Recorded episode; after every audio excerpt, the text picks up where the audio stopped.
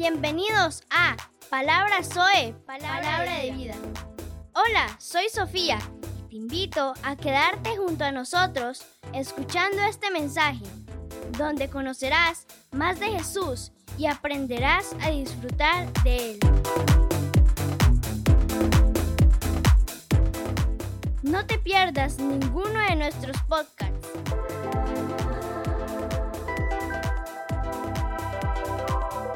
Vamos con el tema de hoy. Hola, hola, gracias por estar con nosotros en esta nueva serie de podcasts. Vamos a hablar acerca del poder de la comunicación y cómo lograr que éste influya realmente en nuestras vidas. Muchas parejas cuando se casan, ellos pasan mucho tiempo hablando, no les cuesta absolutamente nada estar horas y horas hablando el uno como en el otro. Gradualmente, con el pasar de los años, los dos van cayendo en una separación poco a poco, donde pocas veces tienen tiempo de hablar, de compartir el uno con el otro. Tenemos mucho que hablar entre los dos, pero a veces las ocupaciones, las tareas, y sienten que poco a poco hay un distanciamiento. Es increíble, pero aquella persona que en un momento se amaba, se adoraba, que era tan importante en nuestras vidas, empieza a ser como ese ser distante, que aunque esté ahí en casa, no, es, no tenemos esa relación con esa persona como debería ser. Muchas personas tienden a llegar al punto de preguntarse, bueno, ¿y qué pasó? ¿Por qué estamos así? Y sin necesidad de hacer drama acerca de lo que es la relación, acerca de lo que es realmente una buena comunicación, estaban tan ocupados en muchos aspectos de su vida que no, nos dan, que no se dan cuenta que ya no son amigos, que ya no son las mismas personas que antes hablaban todo el tiempo, sino que ya son dos desconocidos que están bajo el mismo techo. Todos los indicios empiezan a marcar de que algo está pasando, de que algo está mal y, empieza a, a encenderse esa luz roja de que las cosas no están funcionando bien cuando se pierde la comunicación en una relación, sea simplemente por las simples y por aquellos momentos donde eh, se pierde la comunicación por lo que dejamos de hacer o por estar demasiado ocupados o a veces simplemente por dejar que las heridas del pasado entren a hacer un fuego y un daño en nuestro corazón. Pareciera que no es que a eso que no ha sucedido esto, que pareciera que todo está normal, pero ahora estamos juntos solo para, solo por los niños. Es el pensamiento que muchas personas tienen. Muchas veces dicen, simplemente estoy aquí en esa relación por los niños o por la costumbre o por qué dirán o porque cómo se va a sentir mi familia si yo les llego a decir que estoy pensando seriamente en cómo funciona mi relación. Hemos vivido de este modo y a veces por mucho tiempo que tendemos a, tener siempre eh, la certeza de que estamos bien, de que las cosas están bien. A veces mm, se llega a un momento donde se duda claramente de que puedan hablar, de que puedan realmente volver a establecer esos tiempos de comunicación de cuando eran enamorados o recién casados. Se llega a dudar de que realmente esto sea una realidad en el matrimonio y pensamos que eso era un idilio y simplemente era un pensamiento que se tenía de que las parejas casadas hablan mucho entre ellas y tienen una buena comunicación. Las personas se casan siempre soñando con el amor, pero el matrimonio afectuoso es alimentado por una íntima y profunda amistad, por una relación profunda. En vez de eso, la mayoría de los matrimonios son funcionales. Y vamos a hablar un poquito acerca de qué es un matrimonio funcional. Las personas desempeñan, un matrimonio funcional es donde las personas desempeñan su papel. O sea, el hombre es el proveedor de la casa, eh, hace que ayuda para sostener todas las necesidades de la casa, hace el papel de padre, hace el papel de compañero sexual o quizás hace algunos oficios o partes de la casa, mientras que la mujer es simplemente una, una, mujer, una persona que está ahí, que ayuda, que da satisfacción, particularmente la mujer que cocina o la mujer que eh, quizás trabaja y también aporta para las necesidades del hogar. Pero no deja ser más que un matrimonio funcional. Un matrimonio funcional, simplemente cada uno cumple su rol, cumple su parte, hace lo que tiene que hacer, pero es totalmente distante y no tiene comunicación afectiva con la persona que está a su alrededor. Un matrimonio ideal es el matrimonio eh, que, que es eficaz.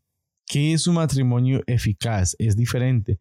Eh, es aquel matrimonio donde la comunicación es el centro y es la base de, de la relación. Entonces, el fracaso realmente en la comunicación lleva al fracaso de la mayoría de relaciones matrimoniales. O sea, una alta tasa de divorcios está marcada simplemente por una mala comunicación. ¿Por qué las parejas pierden la comunicación o por qué las parejas no pueden comunicarse?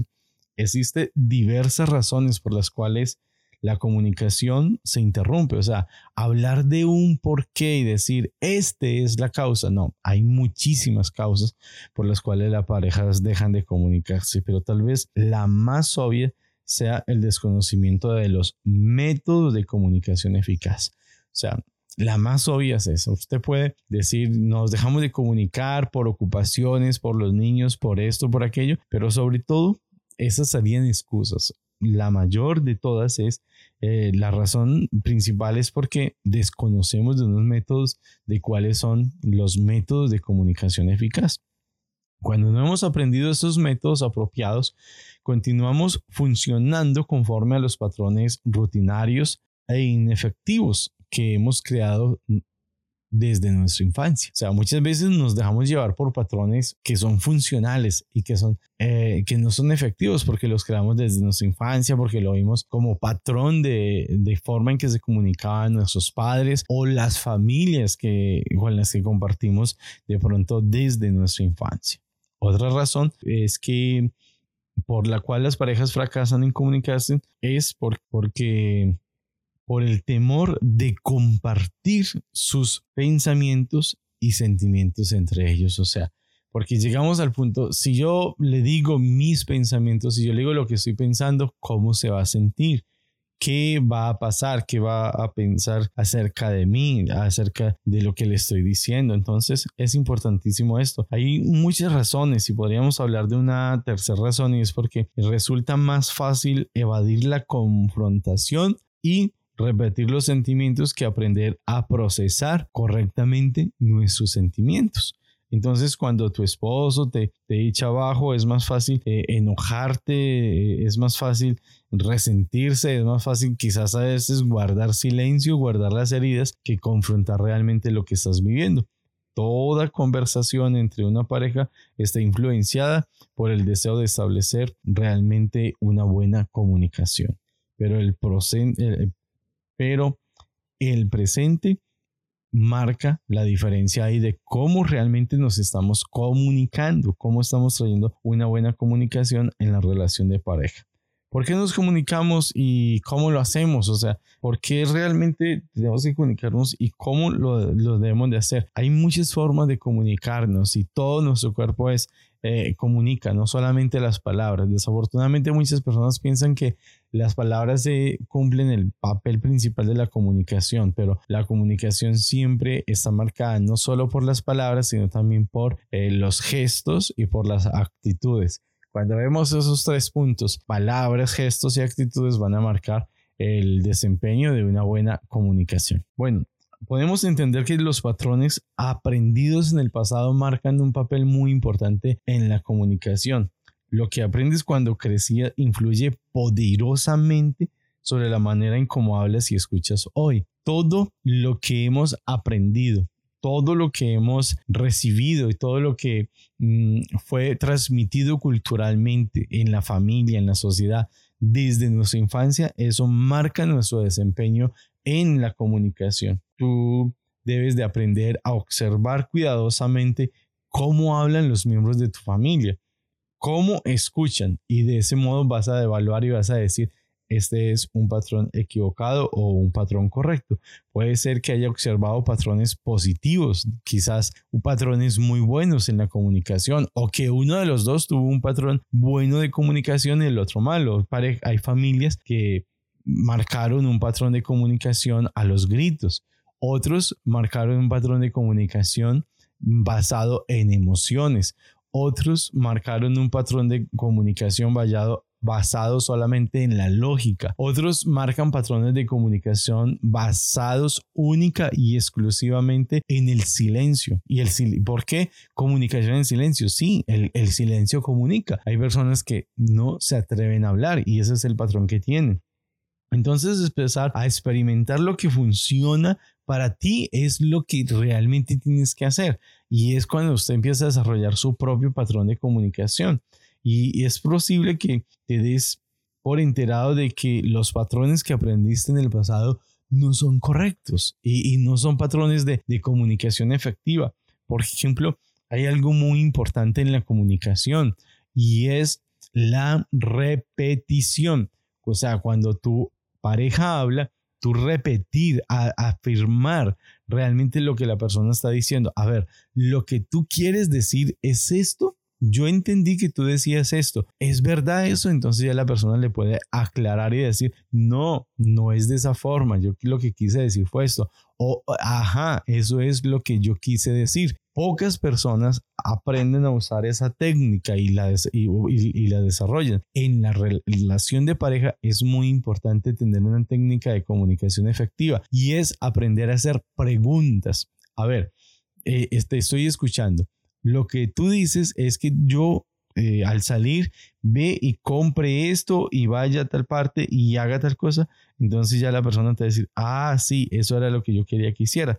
Ok, muy bien. Entonces, eso marca un patrón de comunicación diferente, un patrón sano. Ahora, cuando hablamos de por qué nos comunicamos y cómo lo hacemos, podemos eh, hablar también de condiciones sociales. Los niños siempre aprenden a comunicarse como lo hacen dentro de su grupo de compañeros y especialmente entre las edades de 5 a los 15 años. Cuando hablo de niños, hay que entender que el lenguaje, en el lenguaje eh, nuestro español, la palabra niño y niño es genérico, niño, niño o niño, o sea, niño eh, no es estar refiriendo solamente a niño varón, sino a niños y niñas. Es entender eso. Eh, los niños aprenden a comunicarse como lo aprendieron desde sus 5 años hasta los 15 años. O sea, en los primeros años aprendemos palabras, pero no es, eso no tiene que ver con comunicación. Un niño puede decir palabras, pero no está diciendo frases elaboradas. Cuando ya dice frases elaboradas, dos, tres, cuatro años, a los cinco años empieza a desarrollar patrones de comunicación. ¿Cómo se comunican en personas? Violentamente, con gritos, con amenazas. Ya aprenden eso. Otras personas aprenden a pedir con respeto, a pedir favor, a agradecer, a ser respetuoso de la otra persona. Eso es otro patrón totalmente diferente. Según lo confirman numerosos estudios, las niñas juegan más frecuente en parejas con una serie de mejores amigas. Las niñas tienden a hacer eso, a hablar de las mejores amigas, mientras que los niños no. La relación entre las niñas se fortalece mediante conversaciones previas y el comportamiento de, y el compartir de pronto a veces hasta secretos, mientras que la forma en que se comunican los niños es diferente. En cambio, los varones juegan más frecuentemente en grupos y a menudo al aire libre, ¿sí? Entonces ya no es un grupo pequeño, sino un grupo más grande. Lo hacen más al aire libre y las investigaciones también indican que cuando los niños varones se juntan, hay menos conversación y más actividad. Mientras las niñas, usted puede ver dos niñas en un lugar jugando en una casa de muñecas y ellas hablan y hablan y hablan. Los niños están simplemente en una acción, en una acción. Entonces esto es importante entender que un grupo fácilmente acepta a un niño nuevo, pero una vez que el, que el niño forma parte del grupo, tiene que, tiene que esforzarse para lograr una posición y categoría dentro del juego. Esta postura te refuerza a través de los años de crecimiento. Cuando una mujer se casa, ella piensa que ha encontrado en el hombre una versión óptima de su mejor amiga y, piensa que bueno, ahora tengo aquí en contarle todas mis historias y todos mis secretos y le muestra su confianza mediante conversaciones privadas y compartiendo secretos con él. es probable que muchos de esos secretos tengan algo que ver con el arte de orar el matrimonio. Mientras el esposo nunca ha escuchado tantos secretos en su vida y llega a la conclusión de que algo anda terriblemente mal en la relación y lo pone a la defensiva. La mujer siente una enorme satisfacción intentar eh, cuando intenta hablar y ser escuchada. El esposo persiste en que hay problemas serios si ella habla tanto, porque él nunca creció en un ambiente de, tanta conversación. Por eso es importante entender que este, en, este, en la condición social, los seres humanos socialmente, hombre, mujer, se relacionan de una manera diferente. Y cuando entendemos eso, que la mujer tiene más palabras en el día o usa más palabras en el día que el hombre, porque fluye más en palabras, el hombre fluye más en acciones. Entonces, el tipo de comportamiento también es otro, otra forma en cómo nos, de la otra forma en que nos, el tipo de temperamento es otra forma en que también nos comunicamos. Entender el tipo de temperamento es importante que nosotros podamos tener claro cuál es nuestro temperamento y de esa manera poder entender cómo es la comunicación en la relación de pareja. Por ejemplo, es, la persona sanguínea es extrovertida, es conversador, eh, siempre va a estar conversando, va a estar eh, llamando la atención con su forma de hablar, puede fácilmente dominar una conversación, puede fácilmente hablar con otras personas. Acuérdate, eh, compulsivo le incita a hablar historias largas, a hablar bastante, a, ser la persona que se lleva la atención en cierto lugar. Mientras que el colérico habla libremente, pero es más deliberado que el sanguíneo. El colérico le disgusta las historias largas y los detalles del sanguíneo. Eso es importantísimo. O sea, el, colérico no está eh, en sí, en su temperamento, no está predispuesto a escuchar historias demasiado largas. Yo tengo eh, que ver aquí en este, en este temperamento, veo muchas personas que son así y ellos no les gustan esas historias así tan largas, ¿sí? Contrario, la, la misma historia, el contar, podría contar la misma historia reduciendo cantidades de detalles y de, y de cosas. Es en la relación de pareja, cuando entendemos, bueno, cuál es el temperamento de él, cuál es el temperamento de ella. Eso ayuda muchísimo, mientras que el melancólico, que es introvertido, es excepcionalmente analítico en su manera de pensar y habla solo después de hacer un análisis cuidadoso de todo el asunto. O sea, el melancólico es muy analítico y eso le lleva a, cuidarse mucho en sus palabras. Al melancólico le encantan los detalles y es dominado por una disposición caprichosa a escuchar a la persona. A veces es sociable, amigable y extrovertido, pero también suele irse al otro extremo, hasta el punto de ser retraído, deprimido e irritable es extremadamente sensible y tiende a tomar todas las cosas en forma personal. Eso es un detalle importantísimo del melancólico. Mientras que la persona que tiene el temperamento flemático habla de manera lenta, deliberada y no combativa. Rara vez se enoja y va casi a cualquier extremo con el fin de batir las confrontaciones desagradables. Nunca se ríe ruidosamente ni llora muy fuerte. A la mayor parte del tiempo es poco expresivo, por lo cual es difícil comprenderlo. El flemático siempre es igual, estable y cumplidor. Su sentido de humor seco puede ser divertido, excepto para su cónyuge. Así que entender que todos esos temperamentos nos, nos marcan una diferencia, nos marcan una forma de ser, nos marcan cómo somos y nos enseñan que nosotros tenemos que aprender realmente a vivir de una manera correcta, de una manera que, que agrade al Señor, de una manera que nosotros podamos decir, bueno, ¿cómo está nuestra comunicación en familia? ¿Cómo está nuestra comunicación en el hogar? Y aquí yo quiero que hablemos algo muy importante y es que eh, entender esos detalles va mucho más allá y es que la razón principal por la que muchas parejas se divorcian es por la falta de comunicación. El no saber desarrollar la comunicación, el tener una comunicación eh, dañada, una, una comunicación imprecisa, lleva al fracaso en el hogar. Es importante entender esto y empezar a trabajar por una buena comunicación. Todos podemos restaurar aquello que se dañó y aquella comunicación que de pronto todavía no está fluyendo como tiene que ser. Bendiciones y quiero dejar para ustedes un texto. Dice la palabra en el libro de Santiago, todo hombre sea pronto para escuchar, tardo para hablar. Un principio en la comunicación es aprender a escuchar a las demás personas. El mejor comunicador es una persona que escucha.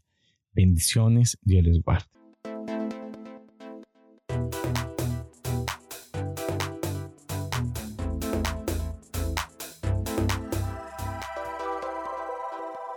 Este fue un podcast del pastor Carlos Ruiz. Te invito a seguirnos y a compartir esta palabra de vida. Gracias. Hasta pronto.